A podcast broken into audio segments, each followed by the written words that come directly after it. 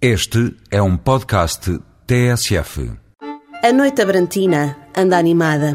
É típico de uma cidade de estudantes. Na Baixa, os bares e as esplanadas enchem-se todas as noites. Basta não chover. Não será tanto assim agora que o Natal se aproxima e os estudantes regressam a casa. Mais espaço fica para quem visita Abrantes.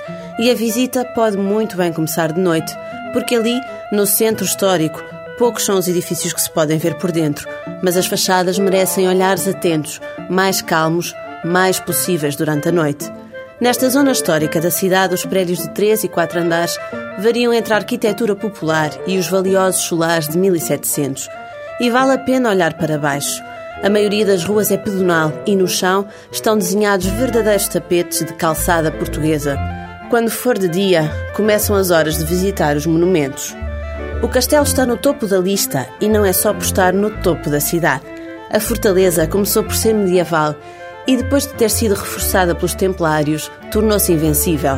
As tecnologias mudaram e o Castelo de Abrantes foi adaptado, primeiro para a Guerra da Restauração, depois para fazer face às invasões francesas. E nesta época, por duas vezes, os napoleónicos ganharam a batalha. Paciência, ficou para a história o castelo, com baluartes, ameias, paredes de alvenaria, arcos de volta perfeita e uma torre de homenagem, tudo marcas de tempos diferentes.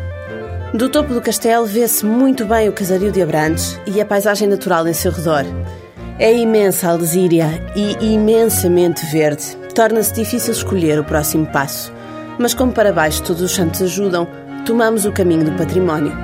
Visitamos o Museu Lopo de Almeida, o Convento de São Domingos e o Edifício Falcão. Amanhã também é dia e nessa altura passeamos pela Lesíria.